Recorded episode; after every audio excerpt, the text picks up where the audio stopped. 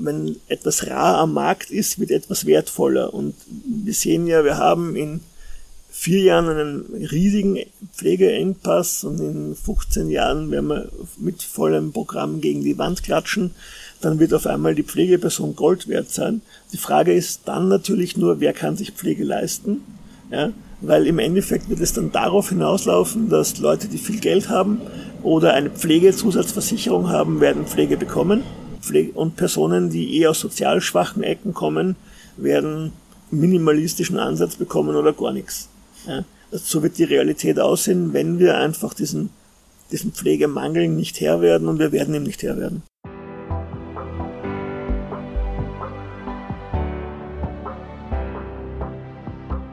Willkommen bei Breakfast Briefings, dem Management-Podcast von Business Circle.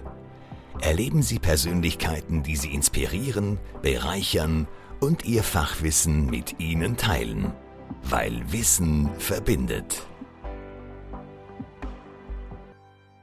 Wertschätzung, Taskforce, Ausbildungsmodelle, Gesetzesnovelle. Das sind nur einige wenige Themen, die derzeit rund um den Pflegeberuf zum Teil auch heftig diskutiert werden und es scheint fast so, als wären diese Diskussionen nicht enden wollend. Und eigentlich ist das auch gut so, denn Pflege ist einfach ein viel zu großes Thema. Wenn wir uns die demografische Entwicklung ansehen, dann wissen wir bereits jetzt, dass wir in ein paar Jahren ein Riesenproblem haben werden und Pflege einfach nicht mehr stemmen werden können. Das heißt also Lösungen, neue Ansätze, neue Zugänge, aber auch Innovationen sind gefragt. Allerdings hätte die Kehrtwende schon längst eingeleitet werden müssen. Doch woran scheitert es aktuell? Um diese Frage zu klären und natürlich auch um weitere Themen aus dem Pflegebereich besprechen zu können, haben wir uns mit dem Institutsleiter für Pflegewissenschaften an der FH Krems, Markus Goller, getroffen. Wir wollten von ihm wissen, wie es seiner Meinung nach um den Pflegeberuf hierzulande steht, wo er Chancen sieht, aber wo auch Hürden sind. Ich bin Elisabeth Rudolph und ich freue mich, Sie zu einer weiteren Folge unserer Breakfast Briefings begrüßen zu dürfen. Markus, wir sitzen hier mitten in der Natur, in einer idyllischen Landschaft in deinem Heimatort am Fuße des Wienerwaldes mit wunderschönem Ausblick. Aber der Ausblick trübt sich gerade ein wenig, wenn ich daran denke, welches Thema wir gleich besprechen werden. Denn es geht um den Pflegeberuf und zentrales Thema die Pflege. Und dass hier nicht alles Sonnenschein ist, liegt ja auf der Hand. Und es ist sogar eher meistens etwas bewölkt bis trüb, wenn man das jetzt meteorologisch, metaphorisch weiterspinnt. Wo sind denn deiner Meinung nach im Moment die größten Wolkenfelder oder Baustellen beim Pflegeberuf? Also es sind ganz, ganz viele Wolkenfelder, die wir derzeit zu beackern haben oder die eigentlich schon seit langem bei uns drüber hängen. Wir haben auf der einen Seite natürlich den Personalmangel, dem wir versuchen auf unterschiedlichste Weisen entgegenzuwirken, aber es irgendwo nicht das Gefühl vermittelt, dass es da eine Besserung gibt. Es geht um die, um die Weiterentwicklung des, des Berufes, das heißt eben Verschreibung, Verschreibungspflicht, Selbstständigkeit, Tätigkeitsfelder, wo man das Gefühl hat, wir treten eigentlich alle vier, fünf Jahre immer an derselben Stelle und kämpfen da auf der einen Seite gegen unsere eigene Berufsgruppe, auf der anderen Seite natürlich auch gegen Interessensvertreter anderer Berufsgruppen, die natürlich die Pflege gerne klein, sanft, lieb und nett hätten. Das sind nur zwei große Punkte, da gibt es wahrscheinlich noch unzählige kleine Wolkenfelder, die wir da zu beackern haben. Und das Problem an der Sache ist natürlich, wir haben einen Wettlauf gegen die Zeit. Stichwort Kampf oder kämpferisch. Du bist ja selbst ein unermüdlicher Kämpfer, wenn es um das Thema Pflege geht. Also ich beobachte das natürlich jetzt auch schon längere Zeit. Du machst in sozialen Medien Stimmung für den Pflegeberuf. Du bist Chefredakteur der Zeitschrift Pflege professionell. Du bist unglaublich gut vernetzt auf allen Ebenen und bist vor allem mit extrem viel Herz und Leidenschaft bei der Sache dabei. Woher kommt diese, diese Leidenschaft und, und dieses Engagement für, bei dir ist es ja fast schon eine Berufung eigentlich? Es ist eine gute Frage, woher mein Workaholictum in diesem Bereich stattfindet. Es ist einfach die Begeisterung. Man kriegt von den Menschen so viel zurück, wenn man sich wirklich ehrlich um sie kümmert. Der Beruf ist ein extrem vielseitiger Beruf, wo du alle Möglichkeiten hast und der begeistert mich noch immer. Bin es gut 21 Jahre im Gesundheitswesen immer wieder aufs Neue, weil es neue Facetten gibt und neue Möglichkeiten gibt. Und ich bin gerne dort, wo man noch bewegen kann. Und ich glaube, im Pflegeberuf haben wir noch eine Menge zu bewegen. Und das treibt halt jeden Tag an. Definitiv zu bewegen gibt's hier sicher einiges. Du bist ja seit Anfang des Jahres auch Leiter des Institutes für Pflegewissenschaften an der FH in Krems. Und ich habe gelesen, und das finde ich eigentlich ganz spannend, dass ihr auf die Pandemie reagiert habt, indem ihr auch die Curricula geändert habt. Ich finde das insofern spannend, weil ich selbst einmal auf der Uni gearbeitet habe und weiß, wie mühsam es ist, Curricula durchzusetzen. Und da frage ich mich, wieso geht es da so schnell und warum kann es in anderen Bereichen der, der Pflege nicht auch so schnell gehen? Das ist der Grund, warum ich an die Fachhochschule in Krems gegangen bin. Ich war ja vorher Lehrer auf einer Gesundheits- und Krankenpflegeschule, wo das im System sehr verankert ist. Und der Grund, warum ich an die FH gegangen bin, ist, weil ich dort die Möglichkeit gesehen habe, dass man mich tun lässt und dass es ganz, ganz viele Departments gibt oder Unterstützungsdepartments gibt, die einem bei einer Einreichung unterstützen, die einem bei der Visualisierung unterstützen, die bei der Digitalisierung unterstützen. Und das Motto von der Fachhochschule Krems ist einfach, Innovation Platz zu machen, Innovation zu fördern und sie auch schnell weiterzubringen. Und das ist der Vorteil an einer Fachhochschule, die jetzt nicht so eng in diesem System verankert ist. Ich kann um 8 Uhr mit einer Idee kommen und wenn ich sie gut durchdacht habe, gut ausgearbeitet habe, es ein Konzept dahinter gibt, habe ich die, die Freigabe zum Mittag beim Mittagessen. Ja? Und muss dann natürlich auch diesem Akku-Prozess, also diesem Auster-Quality-Prozess dann natürlich entgegentreten. Und wenn man da aber sich wirklich sinnvolle Gedanken gemacht hat, ist für alles offen. Darum ging auch diese Curriculumsänderung so flott. Ja? Weil man gesagt hat, okay, der hat eine Ahnung von dem, was er tut, lasst ihn tun. Fertig. Hast du das Gefühl, dass du mit deiner, ähm, mit deinen Tätigkeiten, speziell also auch mit deiner Tätigkeit als Institutsleiter, mehr Gehör bekommst für, für den Pflegeberuf? Nein, das glaube ich nicht. Also ich glaube, dass ich eine von, eine, eine von vielen Randerscheinungen bin, die kommen und gehen in der Hinsicht. Jeder von uns, und das muss man auch ehrlich sagen, ich bilde mir da auch nichts drauf ein, jeder von uns ist ersetzbar. Es gibt hunderttausend andere, die auch cool drauf sind. Die müssen sich halt in Bewegung kommen und oft werden die Leute, die innovative Ideen haben, ja vom System her so runtergebuttert, dass man sagt, bleib systemkonform, sei ruhig, sei, sei nicht, sei angepasst und die lassen sich das dann gefallen. Das ist das Problem. Ich bin halt jemand, der sich das nicht gefallen lässt und deswegen bekomme ich ein bisschen mehr Gehör, bin mir aber sicher, wenn ich zu laut werden würde, würde man mich genauso versuchen, dem System wieder anzupassen wie allen anderen. Also ähm, man hört mich, ich bin vielleicht im Moment sichtbarer, weil ich auch extrem viel Zeit investiere, aber da gibt's ganz, ganz tolle Player im Gesundheitswesen, die, die das ebenso machen. Und das sind so, so kleine Leuchtfeuer. Und wenn wir noch mehr Leuchtfeuer generieren würden, dann würde es wahrscheinlich irgendwann einmal ein großes Licht geben und dann, dann würde man auf die Pflege hören aber da sind wir noch Kilometer weit entfernt. Das sind dann die Wolkenfelder, von denen wir anfangs auch gesprochen haben. Es war vor der Pandemie, also ich erinnere mich an eine Pressekonferenz, bei der ich selbst dabei war. Da ging es um die Forderungen einzelner Interessensvertretungen, zum Beispiel Allianz Pflege, die Forderungen an die neue, damals neue Bundesregierung gestellt haben. Also das Thema Pflege war vor der Pandemie schon ein, ein relativ großes. Was ist denn aus diesen Forderungen an die Bundesregierung geworden? Also diese Pflegetaskforce und diese Pflegereform, als auch die, diese ganzen Forderungen der Gewerkschaften, der Allianz, Pflege, also der Allianz und der Allianz Gesundheit und wer auch immer, die sind natürlich noch weiter im Raum, sind natürlich durch die Pandemie abgestoppt gewesen. Jetzt flackern sie wieder ganz leicht auf. Aber unterm Strich, ehrlich gesagt, sehe ich noch nichts. Also es waren große Ankündigungen, dann kam die noch größere Ankündigung, die Pandemie. Und seither ist gelegentlich mal so ein Thema da. Ich sehe da aber keine Durchgängigkeit. Ich sehe da auch nicht, dass da wirklich Konzepte mit Pflegepersonen gemeinsam, also mit Experten aus der Pflege, äh, weitererarbeitet werden. Ich sehe da so ein paar Lösungsansätze da kann man noch schwer sagen, ist jetzt die große, kommt jetzt noch die große Pflegereform oder was ein billiges Wahlzuckerl. Das wird die Zeit zeigen und die Zeit arbeitet gegen oder für uns, ja, weil 2025 gehen, gehen ja fast ein Viertel der Pflegepersonen in Pension. Dann haben wir den großen, großen Crash dann und 2025 ist nicht mehr allzu weit. Und dann werden wir sehen, was, ob, ob die Pflegereform Gold ist oder ein nettes Werbeplakat. Eines, was ich damals auch mitgenommen habe, war ein ganz großes Thema Pflegelehre.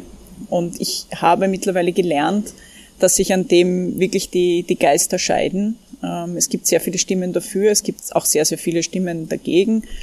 In anderen Ländern wird es unter anderem schon äh, gehandhabt. Also ich denke da zum Beispiel an die Schweiz oder Teile von der Schweiz. Wie siehst du das mit, also speziell jetzt Thema Pflegelehre? Also man muss das Thema von drei Ecken angehen. Das eine Eck ist natürlich, wir haben einen Pflegemangel und wir brauchen, egal wie, Pflegepersonen im System. Sonst werden wir der Herausforderung einfach nicht Herr werden. Da ist natürlich, wenn man es jetzt rein markttechnisch betrachtet, die Variante, dann machen wir mehr Zugänge, dann kommen mehr Leute in den Beruf, natürlich ein, ein Ansatz. Ähm, ich sehe den Ansatz ein bisschen als Milchmädchenrechnung, weil wir wissen ja, dass in den Lehrberufen wir schon in den letzten Jahren, obwohl wir schon viele Lehrberufe haben, ja schon 8000 Lehrlinge gefehlt haben. Jetzt machen wir einen weiteren Lehrberuf und ich frage mich halt, wenn schon im Vorfeld 8000 Leute gefehlt haben, um Lehrberufe zu füllen, wo soll dann, wo ist dann die Erwartungshaltung, dass dann auf einmal noch tausende Pflegelehrlinge kommen? Das ist einmal die eine Geschichte, wo ich mir denke, das ist ein bisschen eine Milchmädchenrechnung. Auf der anderen Seite brauchen wir sie halt Pflegepers als Pflegepersonen weil wir sonst keinen, keinen Nachwuchs haben oder zu wenig Nachwuchs haben.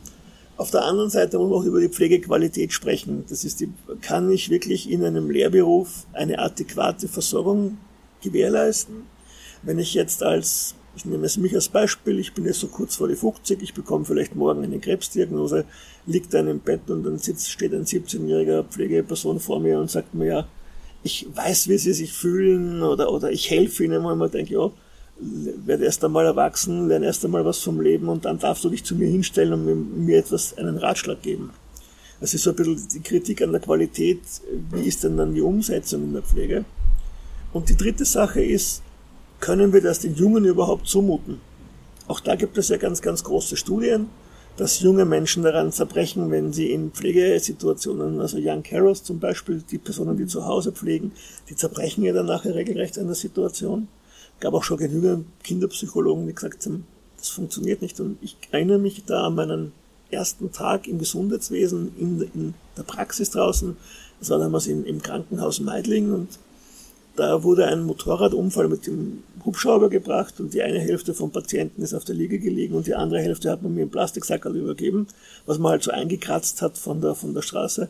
Und ich denke mal halt, und das bewegt mich aber jetzt noch immer zwei Jahrzehnte später und ich frage mich halt, was macht das dann mit den 15-Jährigen? Ja, man ja Horrorfilme angesehen, ja gut und schön, aber wenn ich dann in real diese Schreie höre und, und diese Sackerl übergeben bekomme und Ding, was macht es dann eigentlich mit der Psyche von einem Jugendlichen? Und das sehe ich schon als sehr kritisch an, was man sich gut überlegen muss. Sind die denn der Reif? Weil ich habe oft genug auch 20-jährige Studierende, die dann heulend an die Fachhochschule kommen, weil sie ein traumatisches Erlebnis gehabt haben und die sind aber 20 plus. Also das ist so ein bisschen eine Kritik an, an der Idee mit der Pflegelehre. Und über die muss man sich Gedanken machen. Ich bin tendenziell auch eher auf deiner Seite, weil ich mir halt auch denke, diese ganze Pandemie hat gezeigt, wie psychisch labil eigentlich Jugendliche sind. Und so wie du sagst, wenn sie jetzt mit solchen harten Fällen konfrontiert sind, ist das natürlich wirklich ein Wahnsinn. Die andere Geschichte ist, ähm, kann man den Pflegeberuf überhaupt dann attraktiv machen für Jugendliche? Das ist nicht nur eine Frage der, der Attraktivität für Jugendliche, sondern generell der Attraktivität. Ich glaube, wenn man unser, wir stehen halt so vor einem Scheidepunkt, den, den andere Länder schon längst hinter sich haben. Also der deutschsprachige Raum, da ist bitte Österreich nicht alleine, sondern wir sprechen über den deutschsprachigen Raum. Der deutschsprachige Raum hatte den Pflegeberuf immer als Hilfsberuf, als Assistenzberuf angesiedelt. Wenn ich mal Skandinavien anschaue oder Amerika anschaue, ähm, ich kriege jetzt eine Kollegin aus Amerika, die bei mir aus New York anfängt in Krems und die hat dann erzählt, dass eben zum Beispiel Pflegepersonen, in Amerika sind und ein Auto anmelden, auf ihrem Nummernschild groß Nurse draufgestanzt bekommen, weil die Amerikaner so stolz auf, ihr Gesunde, auf ihre Gesundheitswesen-Spezialisten sind, dass das mit Stolz getragen wird. Und jeder in Amerika sagt dann, oh, Wahnsinn, du bist eine, eine Krankenpflegefachkraft, Hammer. Und das ist in Skandinavien genauso. Und im deutschsprachigen Raum ist es so ein, und ich benutze jetzt salopp dieses Wort, na, du bist halt der Arsch, Ausputzer oder ich könnte es nicht den ganzen Tag Stuhl wischen, weil man denkt, aber man lernt ja nicht drei Jahre lang, um dann nur Stuhl zu wischen, sondern man hat ja ganz, ganz hohe Kompetenzen. Und wenn man diese Kompetenzen mehr in den Vordergrund, in den Fokus rutschen würde, dann wäre auch die Attraktivität gewährleistet. Da sind wir, glaube ich, jetzt beim Stichwort Wertschätzung angekommen. Das ist, glaube ich, etwas, ähm, was generell fehlt. Der Vergleich mit Amerika und, und äh, deutschsprachigen Raum war schon sehr gut. Wird der Stellenwert der Pflege irgendwann einmal höher angesiedelt sein? Natürlich, und da möchte ich den Christoph Zolliner ein bisschen zitieren, je nachdem, wenn, wenn, da, wenn etwas rar am Markt ist, wird etwas wertvoller. Und wir sehen ja, wir haben in vier Jahren einen riesigen Pflegeengpass und in 15 Jahren werden wir mit vollem Programm gegen die Wand klatschen. Dann wird auf einmal die Pflegeperson Gold wert sein. Die Frage ist dann natürlich nur, wer kann sich Pflege leisten? Ja, weil im Endeffekt wird es dann darauf hinauslaufen, dass Leute, die viel Geld haben oder eine Pflegezusatzversicherung haben, werden Pflege bekommen. Und Personen, die eher aus sozial schwachen Ecken kommen, werden minimalistischen Ansatz bekommen oder gar nichts. Ja, also so wird die Realität aussehen, wenn wir einfach diesen, diesen Pflegemangel nicht Herr werden und wir werden ihm nicht Herr werden. Du hast Christoph Zulehner erwähnt, ich hatte unlängst auch ein Interview mit ihm und er hat mitunter auch anklingen lassen, eines der größten Probleme ist, dass der Pflegeberuf keine Interessensvertretung, also keine gebündelte Interessensvertretung, äh, sprich Lobby haben, so wie das zum Beispiel die Ärztekammer hat oder die Ärzte in Form der Ärztekammer haben. Meinst du, würde das etwas ändern, wenn es eine Lobby gäbe?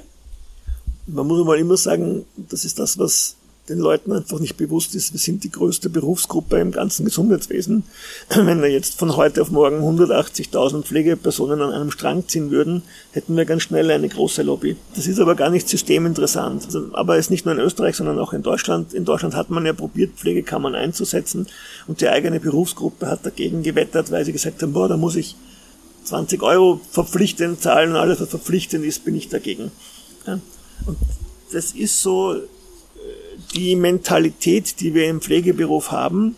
Wir hätten gerne jemanden, der uns stark vertritt. Wir wollen aber nicht dafür bezahlen. Also wir wollen keinen Beitrag dazu leisten.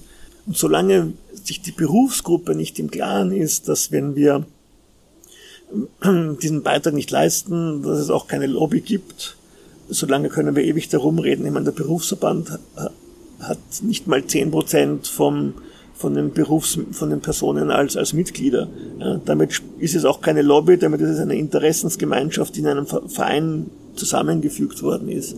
Und damit kann aber auch der Berufsverband nicht stark lobbyieren, weil nehmen wir die Ärztekammer im Vergleich, sagt die Ärztekammer, was müssen alle Ärzte dahinter stehen oder stehen alle Ärzte dahinter.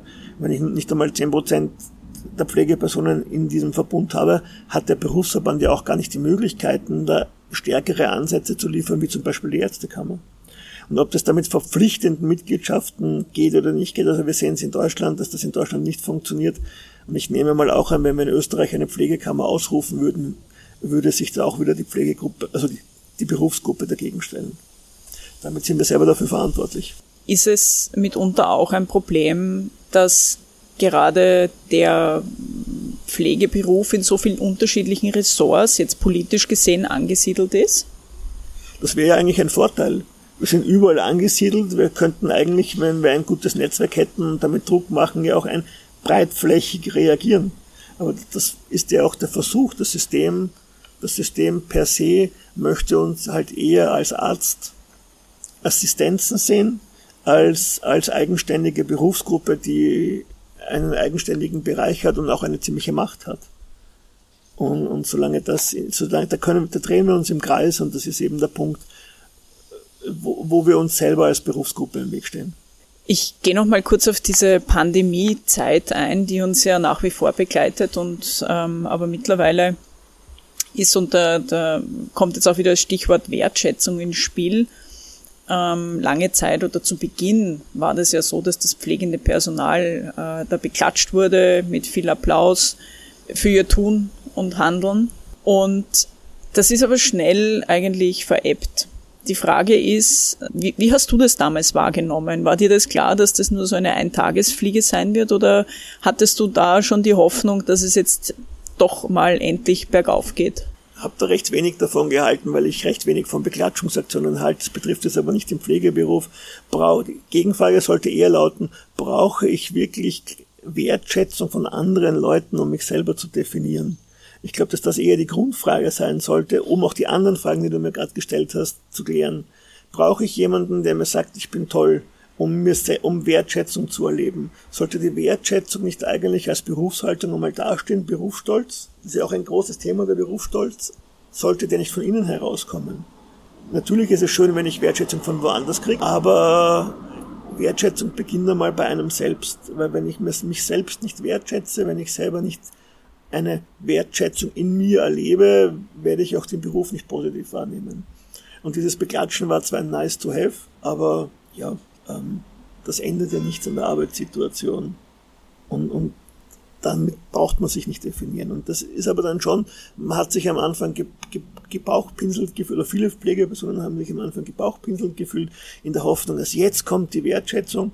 Aber es war doch von vornherein klar, sobald die Pandemie zu Ende ist oder abschwächt, ist diese Wertschätzung auch dann wieder im Boden versiegt. Das ist aber gesellschaftlich und menschlich. Ja, ich glaube auch, dass das sehr stark gesellschaftlich verankert ist. dass so quasi aus den Augen, aus dem Sinn. Du bist ähm, bei Business Circle fachlicher Leiter des Pflegemanagement Forums. Also jetzt aus Business Circle Sicht gesprochen könnte uns ja nichts Besseres passieren, als einen so engagierten fachlichen Leiter zu haben. Welche zentralen Themen sind heuer im Programm verankert beziehungsweise sind besonders diskussionsrelevant? haben wir diesmal ganz, ganz viele Punkte und ich freue mich darauf. Wir haben eben, wie gesagt, diese Wertschätzung, also diesen Berufsstolz, den wir da im Fokus haben. Es ist jetzt eine neue Novelle im Anmarsch, die sich gerade entwickelt. Das ist diese neue Novelle-Thema, weil die entwickelt sich ja immer weiter. Wir haben diesmal ganz, ganz neue Digitalisierungspunkte drinnen, die vorher noch nicht da waren, wo wir wirklich auch international Sachen geholt haben. Ähm, es tut sich sehr viel im P-Bereich. Es tut sich sehr viel in, in neuen Konzepten, die wir da vorstellen wollen und die sind eben alle diesmal verankert. Und natürlich ist, ist eben auch diese Berufsvertretung auch ein Thema. Und eben einzelne Punkte der Pflegetaskforce. Was ist es mit der Community Nurse? Ist das jetzt das Thema? Was ist es mit diesen Ausbildungen, die wir angeblich an den Start gestellt haben, mit der Pflegelehrer, BHS-Modell und so weiter? Was tut's damit? Natürlich ist das Magnetspital wieder ein großes Thema. Also alles Themen, wo man wirklich sagt, schauen wir mal nach innen, was, in, was sich darin bewegt, um für die Zukunft neue Akzente zu setzen. Und stellen aber diese alten Punkte kritisch in Frage.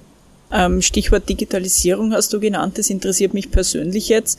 Wie kann man sich Digitalisierungsprojekte im, im Pflegealltag vorstellen? Also ich denke, wir müssen mal wegkommen, das haben wir jetzt ja auch jahrelang durchgekaut. Es geht nicht mehr um die Pflegedokumentation.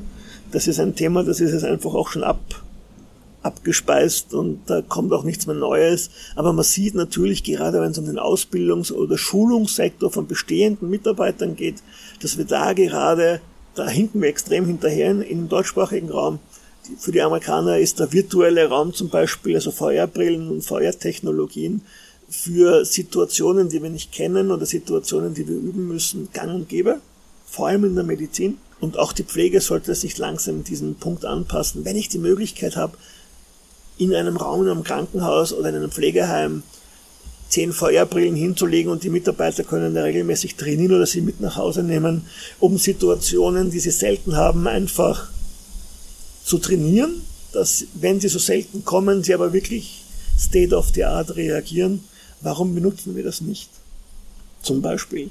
Das ist ein ganz, ganz, ganz großes Beispiel für mich, weil da kann man von Konfliktszenarien über Einschulung der Mitarbeiter im Operationssaal oder in Pflegesettings oder über Konfliktsituationen an einem Anmeldeschalter oder wo auch immer, das kann man alles trainieren. Da bräuchte man nicht einmal Personalressourcen dafür.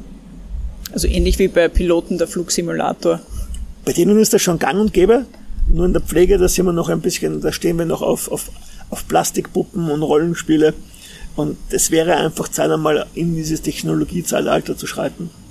Hat da die Pandemie irgendetwas beschleunigt? Also in der, in der, in der Praxis, in der Pflege nicht.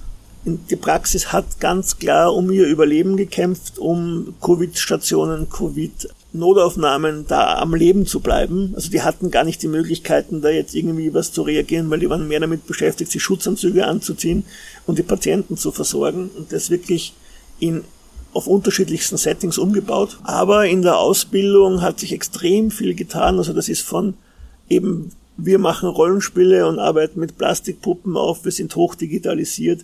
Also bei uns war das innerhalb von, von zwei Wochen, wo wir komplett auf einmal alles umgestellt hatten. Da hat auch Geld, Motivation und, und Zubehör keine Rolle gespielt an der Fachhochschule. Das war natürlich in der Ausbildung war das ein Quantensprung. Aber auch natürlich für die Leute, die sich wissenschaftlich interessiert haben, gerade was Pandemie-Themen betroffen hat, was ist es mit dem Virus, welche Mutationen gibt's, da wurde ganz klar auch auf Digitalisierung gesetzt, eben auf Science Talks, auf Diskussionen, auf, auf Diskussionsboards. Und da haben wir schon einen ziemlichen Quantensprung erlebt. Das klingt gut, vor allem vielversprechend. Markus, dein Handeln und Tun, das erinnert mich manchmal so an die Geschichte von Don Quixote, der ja immer in einer ja, zwischen, zwischen Sein und Schein, zwischen Realität und Fantasie lebt und dann auch ganz intensiv gegen alles Mögliche ankämpft. Wenn du jetzt äh, Pflege ganz fantastisch denken darfst, ja, was wären denn so drei fantastische Gedanken dazu? Also mal der hauptfantastische Gedanken wäre, dass wir diese alten Systeme, wie wir sie jetzt haben, man muss rechnen, dass diese Systeme in den Krankenhäusern und in den in großen Unternehmen, ähm, die eben Landesverbände sind, ähm, das ist total veraltet. Also das kommt ja eigentlich noch aus dem Mittelalter oder aus alten, alten Strukturen, wo Krankenhäuser eher militärisch waren da gab es den obersten Führer und dann den Stationsführer und die, das ist veraltet. Ja. Also ich denke mir, wir müssen einfach für Innovationen Platz machen, wir müssen für Leute Platz machen, die einfach neu denken. Und dieses System gehört einfach nochmal überdacht, ob wir wirklich so eine Befehlskette brauchen oder ob wir da nicht ein bisschen neu denken. Und wir müssen neu denken, weil die neuen Mitarbeiter, die neuen Generationen lassen sich in solche Systeme immer weniger pressen. Und da muss neu gedacht werden. Also Systemänderung wäre mal so der große Punkt. Das zweite ist, wir haben einen Paragraphen 14, einen selbstständigen Bereich, der gehört auch gescheit durchfinanziert. Wir sind noch kilometerweit von Durchfinanzierungen da. Das ist so ein Punkt, wo ich mir denke, es ist endlich an der Zeit vom System her, dass Pflege finanziell auch im System erkannt wird und nicht nur ein, ein Nebenwagen von der Medizin ist. Weil die LKF-Punkte sind ja noch immer, wo Krankenhäuser finanziert werden, medizinlastig, aber nicht pflegelastig. Das sind einmal die beiden Punkte. Und der dritte Punkt, da sind wir dann wieder ein bisschen so bei der Pflegelehre, orientieren wir uns doch an den, an den qualitativ hochwertigen Beispielen skandinavischer Raum, amerikanischer Raum, bevor wir versuchen, immer alles runter zu nivellieren. Schnell und billig geht's flott, natürlich, aber ist das die Qualität, die ich als alter Mensch dann haben möchte, wenn ich gepflegt werde? Und da Blick nach vorne, Blick in den internationalen Raum, Großdenken und nicht immer so ein Mini-Brötchen zu backen, das wäre der dritte Punkt. Jetzt ähm, danke für diese drei fantastischen Gedanken. Welcher von denen glaubst du könnte am ehesten und am schnellsten realisiert werden? Der Finanzierungsgedanke natürlich, knapp gefolgt von diesem Bildungsgedanken, weil beim Finanzierungsgedanken müsste eigentlich nur äh, der Geldgeber daran denken, ich bezahle das jetzt adäquat. Bei der Systemänderung, wenn wir wirklich ein so großes und jahrhundertealtes System ändern wollen, das wird am längsten dauern. Also Finanzierung war der erste Punkt, knapp gefolgt von der Bildung, weil da sind die Bildungsträger natürlich gefragt. Und dann irgendwann wird sich dadurch auch mit Sicherheit schon eine Systemänderung ergeben. Gut, was die Bildung betrifft, hat sich der Blick nach Skandinavien immer schon gelohnt, aber bis dato wurde da auch nicht viel umgesetzt. Aber das ist so als kleiner Seitenhieb auf das Schulwesen. Wir schauen natürlich immer nach vorne, aber wir setzen dann nichts um. Das ist die Problematik. Genau. Markus, der Himmel über uns lichtet sich schon langsam. Also auch unsere trüben Wolken verziehen hier einigermaßen, aber sicher nicht, was das Thema Pflege betrifft. Also ich glaube, hier werden weiterhin in den nächsten Monaten und Jahren die trüben Wolken hängen bleiben. Was wäre denn so dein Wunsch für die, für die etwas nähere Zukunft? Eben den Innovatoren, die Innovatoren in, in das System integrieren, ihnen Platz lassen. Ich glaube, das ist ja nicht nur eine Sache, die von oben entschieden wird. Selbst wenn eine Pflegedirektorin, ein Bereichsleiter einer innovativen Pflegeperson Platz lässt, um etwas zu entwickeln, dann hätten wir schon einmal die ersten Steine, die wir im Rollen haben. Und das wird schon reichen. Wunderbar. Ich glaube, das waren wunderbare Schlussworte. Ich danke dir sehr herzlich für das Interview und dir weiterhin alles Gute für deinen, für deinen unermüdlichen Kampf, hoffentlich nicht gegen Windmühlen. Nein, ganz sicher nicht. Und es wird auch weitergehen. Sehr gut. Danke dir.